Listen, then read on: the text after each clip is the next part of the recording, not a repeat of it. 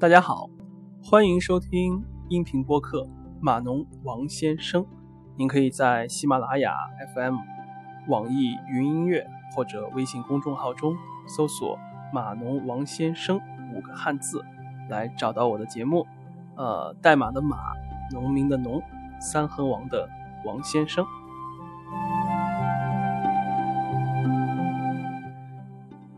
那么上期节目的。最后呢，我们谈到了一个函数式编程这么一个概念啊，啊这一期呢就想跟大家展开展开的聊一聊这个函数式编程啊，因为这个概念最近几年在业界也是越来越火热，然后新的语言呃对它的函数式编程的支持呢非常的强，呃一些像 Java、C 啊、C 加呃 Java 和 C 加加啊也是在呃。加入了大量的对函数式语言、对匿名编、匿名函数表达式的支持啊，然后包括是像 Lisp，Lisp 这么一个基本上最古老的函数式语言吧，Smalltalk 啊，Lisp，它现在在业界都开始有一个，开始又开始有一种重获青春，又开始绽放第二春的这种感觉了啊，所以想跟大家聊一下这个函数式编程，就是。Functional Program (FP) 这个概念，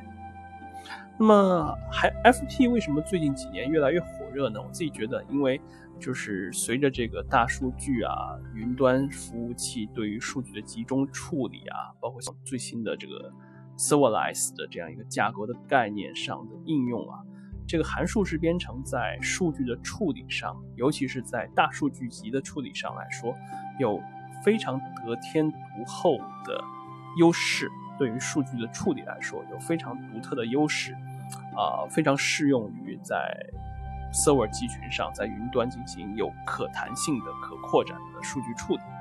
呃，现在这个业界大家看到像啊 Python 啊 Ruby、JavaScript 本身对函数式语言的支持都很强，啊 Java 八、C 加加的现在的呃最新的 ISO 的标准都是也增加了对匿名函数的支持。啊，包括像我们前几期节目大力向大家推荐的 Kotlin，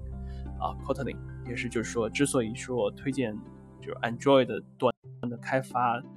发者呢，借着这个 Google 正式的官方的支持 Kotlin Android 开发的这个机会呢，呃，试用一下 Kotlin，啊，试用一下函数式编程语言的这个方式，嗯，那么这个什么是函数式？编程呢，呃，函数式编程，简单来说呢，它是一种编程范式，它是一种编程范式。像面向对象，面向对象编程呢是一种编程范式。像 C 纯 C 的，我们最常用的这种指令式的面向过程的指令式的，呃，方编程方式呢，也是一个范式。那么函数式编程呢，也是一种编程范式，也就是说是。怎样去设计和编写程序的一个方法论？那么它跟面向对象啊，跟指令式的其实是不冲突的，并不是说我在这个程序里面，我想要使用函数式编程，我就不能用面向对象了，不能有对象了啊，不是这样，它实际上是可以结合起来用的啊。那么函数式编程呢，它的基本思想是把运算过程写成一系列的函数调用。把运算过程全部的写成函数调用，也就是说呢，在传统的我们使用一个呃呃使用 Java 也好，C 加加也好，我们来做一些数据的处理的话，比如说加加减减之类的数据处理，我们可能就是定义一些变量，这些变量进行一些加啊减啊这样操作符的运算，或者说定义一个子函数，在函数里面呃在子函数里面做数据的处理，把值返回出来。然后进行怎样一个进一步的处理，这样一个过程啊？那么在函数里面呢，如果我们要进行这样计算，我们会把运算过程、运算过程全部定义为函数，然后用一个函数的返回值啊传递给另一个函数，然后，然后呃，包括说呃某一个处理函数的它的返回值本身也是一个函数，把整个运算过程啊用。全部用函数来定义和组合起来，这个就是函数式编程的一个主要思想。嗯，那么，那么它就从这上面来看呢，就是这要求语言特性上啊，语言啊，编译器啊，能够来实现说能够全部把运算过程用函数来表达出来，需要语言和编译器的支持啊。那么这里面呢，就要求支持函数式编程的语言有这么几个特点，有这么几个或者说几个特性吧，有这么几个 feature 是必须要支持的。首先最重要的就是在函数式编程里面，函数是这个语言的啊一等公民、一等类 （first first class） 啊，它是 first class 指的是函数与其他数据类型相同，与其他的基本数据类型一样呢，是处于同一个地位的啊，大家都是同一级的、同一级别的啊，像 int 型啊、布尔型啊、函数啊。我们把它认为是同一级别的，也就意味着这个函数可以赋值给其他变量，也可以作为参数传递入另一个函数，甚至说可以作为一个函数的返回值。就是说，某一个函数呢，它的返回值也是一个函数。前两个比较好理解啊，就是函数我们可以赋值给其他变量。那么这个我们之前有一个，呃，其实 Java C 加加也能做到，对吧？就是函数呢，函数的返回值赋给一个其他变量，然后作为一个参数传递入另一个参数。那么我们可能可以用函数的指针来变相做到这一点。然后甚甚至说呢，这个函数的一个返回值啊，是一个函数，而不是一个普通的变量啊，不是一个什么指针，不是函数指针，就是一个函数。这个就是一个函数式编程的一个主要的一个区别和特点啊。那么怎么理解这个东西呢？其实很简单，就因为函数式编程语言里面，函数是一等公民啊，跟其他数据类型是相同的，我们就把函数看成一个普通的 int 型也好，布尔型也好，就把它看成一个基本类型。那么它作为一个基本类型，自然的它可以作为一个返回值，可以作为一个参数，对吧？就把这个函数看成一个。普通的基本类型。好，第二个特点呢，就是函数式编程语言的思想呢，要求我们在设计代码的时候呢，只用表达式，不用语句。只用表达式，不用语句。表达式呢，指的是一个运算过程啊，就是有一个返回值的，就是一个公式嘛，一个表达式，这样一个进行计算的这样一个语句。而语句呢，指的是只有某种操作，只进行了一个操作，没有返回值。啊，没有返回值的一个操作，嗯，那么函数式编程的要求的话呢，每一步都应该是一个单纯的计算，每一步都应该是一个运算，应该运算就要有结果，就要有一个返回值，啊，这样的。那么，那么比如说啊，比如说我们要处理 I/O 了啊，我们要处理文件读写了，系统的读写了，那么系统读写有很多情况下对系统读写就是一个单纯语句。执行一个某一个特定的语句啊，比如说设置一个 I/O control 啊或者之类的，那么其实是呃在实际实践中啊，在实际实践中，这个我们确实是也不太可能做到说纯粹的一行语语句都不写。那么主要的指导思想还是尽可能的把不必要的 I/O 不必要的语句缩小到最小啊，缩小最小，尽量的在整个。函数在整个代码编写的过程中呢，是进行一个计算，进行一个纯粹的计算啊。呃，那么第三个要强调的就是函数式编程特别注重的是没有副作用，没有副作用啊，也就是呃，数据呢应该是不可变，所谓的变量不可变啊。这样的设计的主要目的呢，就是。减少程序的呃状态的变化，减少程序数据的变化，来保证来保证每一个函数在执行的过程中，并不会修改这个进入的，并不会修改系统进入的变量啊，并不并不会进行一个状态的迁移，而只是每一个函数只是返回一个经过处理的新的值，那么保证了这个函数是一个无副作用的。啊，没有对其他的这个数据进行修改的，这么一个这么一个状态啊。然后，呃，下一个特点呢，叫做，呃，就是因为呃，基于这么几个特性呢，那么这个函数式编程呢，是一个它每一个定义的函数和计算是一个独立的、独立的、呃，单一的、可复用的一个运算，独立的、单一的可复用运算。函数的运行呢，它不依赖于外部的变量，不依赖于外部的状态，只依赖于输入的参数，只依赖于当前输入的参数。只要任何时候，在这个程序运行的任何时刻，只要输入的参数相同，那么使用引用同一个函数，那得到的返回值呢，总是相同的。呃，在其他类型的语言里面呢，我们经常会碰到说。呃，Java 也好，C 加加也好，它的函数的返回值往往和这个整个系统、整个程序当前运行的状态是有关系的。啊，它会考虑到像生命期啊，像一些当前的这种呃各种的系统状态啊，像一些系统变量啊、全局变量等等等等，它可能会跟很多的外部的变量有关系。那实际上是增加了一个核心。函数式编程的这种要求呢，它只跟这一次函数调用的。进入的参数是来相关，大大的减低了对外部变量的引用的呃依赖啊，减低了 dependency，那么就保证了一个每一次函数的调用都是一个无副作用的，并且是可复用的啊。那么大概介绍一下这个函数式编程啊，总结一下，在函数式编程语言里面，函数是 first class，是一个基本的基础类型。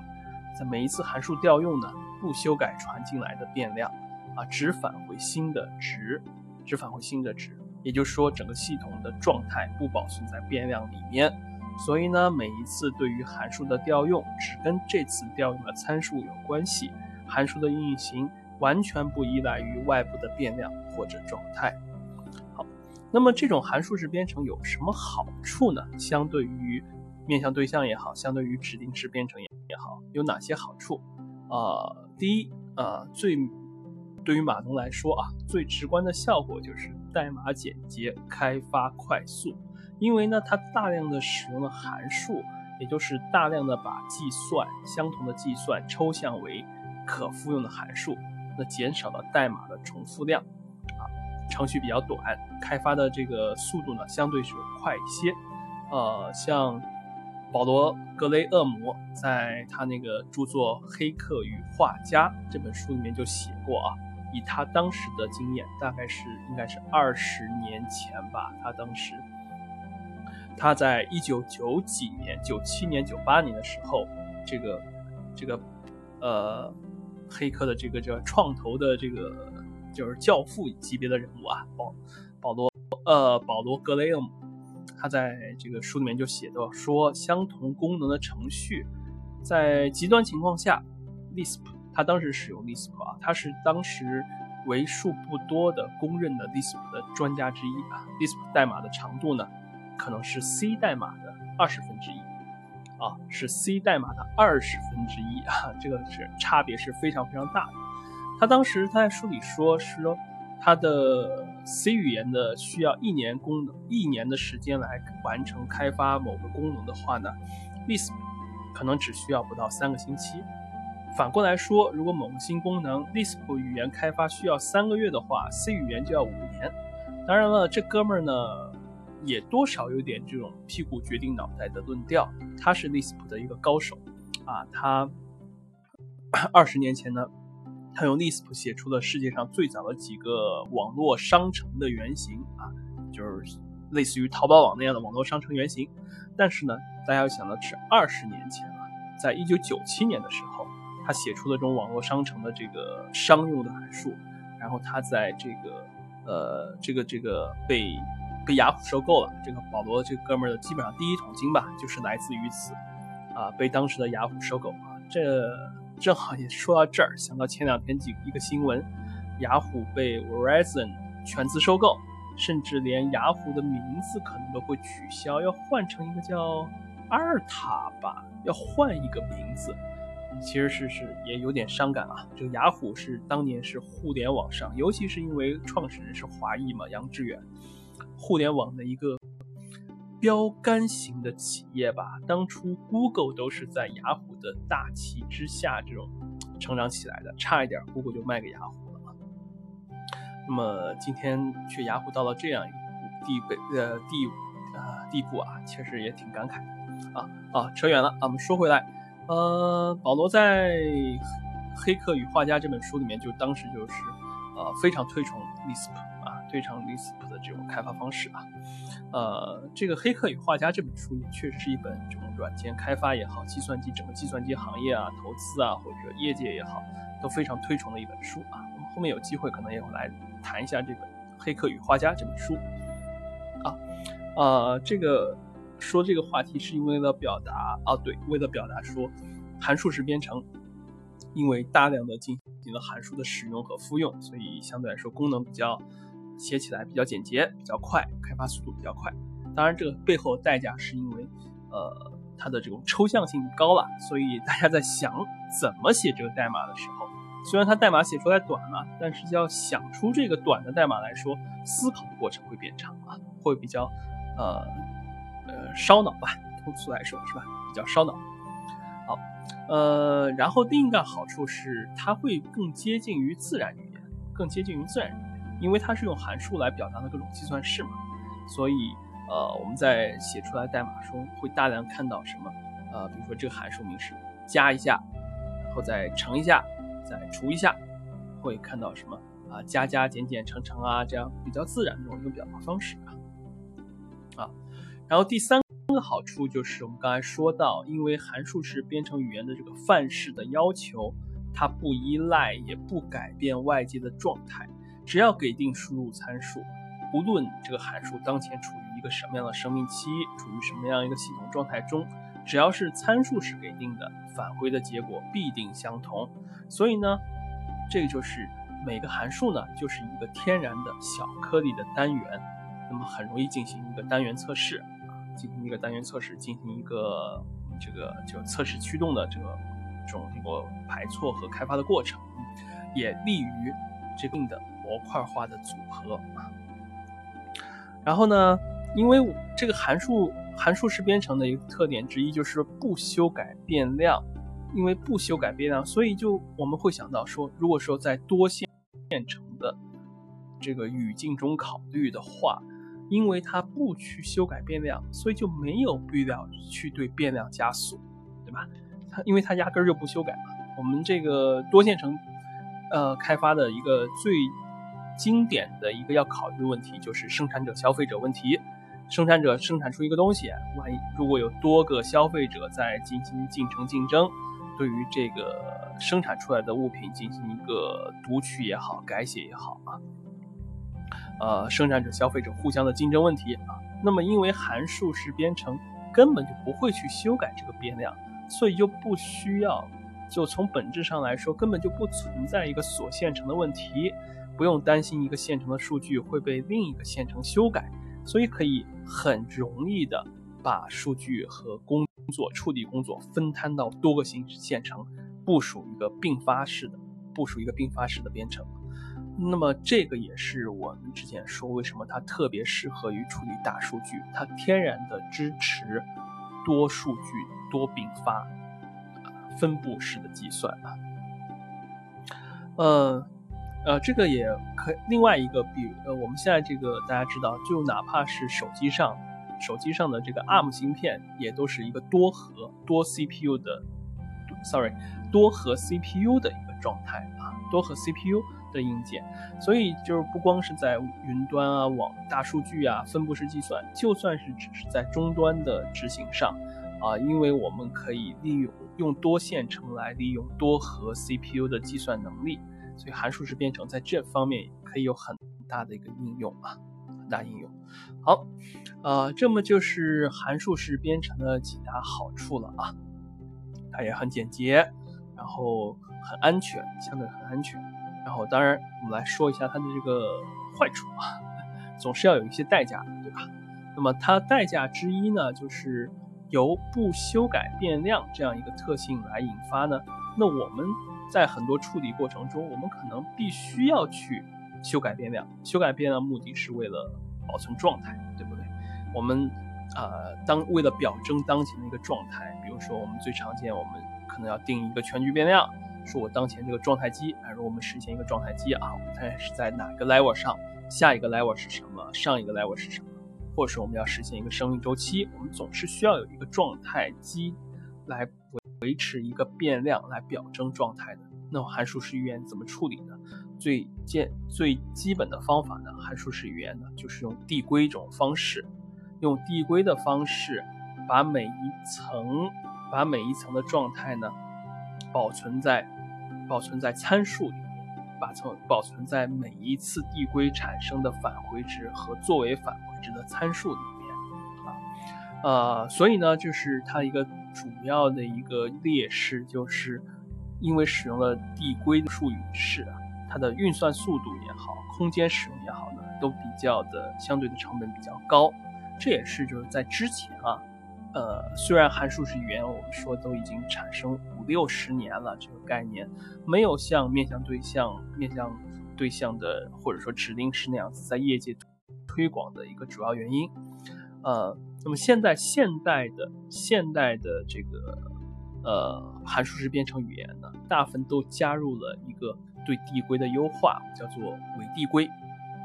呃，尾巴的尾啊，不是伪装的伪，伪递归。呃，伪递归是什么呢？伪递归呢，就是它每次递归的时候都会重用站，重用 stack。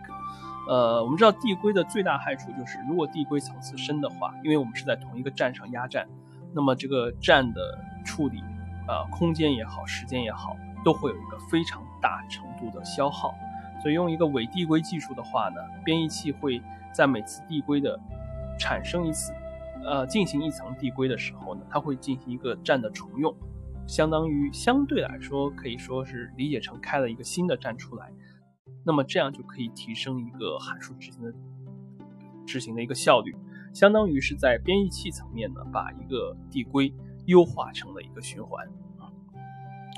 好这是一个它的这个这个这个这个这个一个不啊相对劣势的地方。第二个呢，就是它的编写也是说，因为是用大量的函数抽象在一起，那么我们说可能呃相对于面向对象来说，一个更挺于数学方面的抽象，它对于开发者的思维能力啊代码的设计能力呢，会要求的相对要高一些啊。那我个人认为，其实这是一个。更多的是一个考思考习惯的问题。刚从呃面向过程的面向对象的这种方式转过来的时候呢，写这种函数式语言，尤其是写这个 lambda 啊，一会儿我们再详细说一下 lambda 又是什么啊。写这个 lambda 命名函数这种语言的时候呢，确实一下子绕不过来啊，挺难绕过来的。但是多写几个，然后慢慢熟悉了，其实函数式呢，才在另一个层面上来看呢。在处理大量数据的问题的时候呢，相对于面向对象呢，它的它的写法呢会看上去更加贴近自然语言一些，啊，虽然它对于抽象的要求比较高，但最终对于代码的理解啊、阅读来说呢，又是相对比较自然的。所以这个这一块就是我我是觉得主要是一个习惯问题了，把一个思维的习惯就是进行一个变化和扭转啊，变化扭转。呃，那么就是函数式语言的话呢，我们就来说一下刚刚才说的 lambda lambda 表达式啊。这个是呃，现在我们可能觉得好像说 lambda 表达式和一个函数式语言好像是绑定在一起的啊。我们说呃，其实这是一概念上是两个概念，就一个是叫做函数式编程 FP 啊，这是一个；第二个 lambda 呢是现在的呃。呃，现代语言中对于函数式语言的一个扩展，就是我们可以除了显示的去明确的去声明一些函数以外，我们可以定一个叫匿名函数，也就是说没有名字的函数，哈，没有名字的函数。呃，那什么是一个没有名字的函数呢？就是我们在要用一个，呃，举个例子吧，比如说我们要做做一个，呃，乘法。做一个乘法，我们想要定义函数叫做呃乘法，乘法函数接收一个参数，啊，sorry，接收两个参数吧，int a 和 int b，它里面实现是 a 乘以 b，return a 乘以 b 啊，就这么一个简单的函数。那么我们也需要把它显示的声明出来，否则这个函数就不存在，对吧？那么如果是支持 lambda 表达式的语言的话呢，我们会有一个关键字，就叫 lambda。lambda 这个关键字呢，呃，关键字呢表明了它后面跟的这个表表达式呢是一个函数，但这个函数呢没有名字，我们直接把把这个函数的操作就是 a 乘 b，a 乘 b 这个操作写在后面。参数啊，当然也要写参数啊。我们直接把参数前前面，把这个后面用一个冒号，cot 里面是用冒号，冒号，然后冒号后面跟一个表达式，就是 a 乘 b。那么写上写的话，看上去就像 lambda a 逗号 b 冒号 a 乘 b。那么这一段语句，这一段语句就是一个函数。这个函数是什么名字？没有名字，它没有名字。编译器怎么知道它是函数呢？因为有一个 lambda 关键字啊，就是这么简单的一个呃匿名函数的一个表达式。好，好，所以就是说，呃，像 Java 八里面的一个在 Android 上 JDK 的编译的一个最大一个有一个很大的这个改进，就是也是支持了 lambda 表达式了啊。那么用起来也是，呃，可以说是说说比以前还是方便一些的啊，比以前方便一些的。呃，所以就是。大概讲了啊，聊了一下，大概讲了一下这个函数式编程的一个概念，实际上是不是一个非常深奥或者新鲜的东西？毕竟也是，呃，随着计算机科学的发展，一直是啊，一直是有这么一个这个思路在这里的，呃，只是对于我们日常的工作中来说的话呢，可能我们啊，因为之前的各种呃业界的使用的状况啊，语言支特性支持啊等等啊。对于函数式编程呢，可能更多的时候是用一些在特殊的环境下一些特殊算法可能会用到一些。那么现在随着新语言的推广，随着这个老语言的新版本的 feature 的支持，那么呃，我觉得是呃，尤其是是现在的这种呃分布式计算的发展，觉得大家可以就是来看一下，把一些日常能用到的地方。呃，可以用这种函数式，尤其是这种数据处理的地方啊，用函数式编程的方式呢，进行一个重构，进行一个设计，啊，特别是就是函数式编程跟面向过程和面向对象呢，它并不是互斥的，是可以混合起来用的。我们可以在一个类对象里面，它的某一个处理的呃函数里面，我们可以去应用一下函数式编程的方式来写一个处理体。我们可能比如说有一些 man 函数啊。呃，有一些这个业务逻辑呢，如果是进行大量的数据计算的，也可以用函数式编程来重新的重构一下，嗯，会是一个比较好的一个提高一个方式，嗯。好，呃，那今天呢，就是展开的大概谈了一下这个函数式编程 FP 的一个概念啊，非常感谢您的收听，这里是呃音频播客节目码农王先生。呃，您可以在喜马拉雅 FM、网易云音乐或者微信公众号中搜索中文汉字的“码农王先生”五个字，来找到和订阅我的节目。代码的码，农民的农，三横王的王先生。好，感谢您的收听，再见。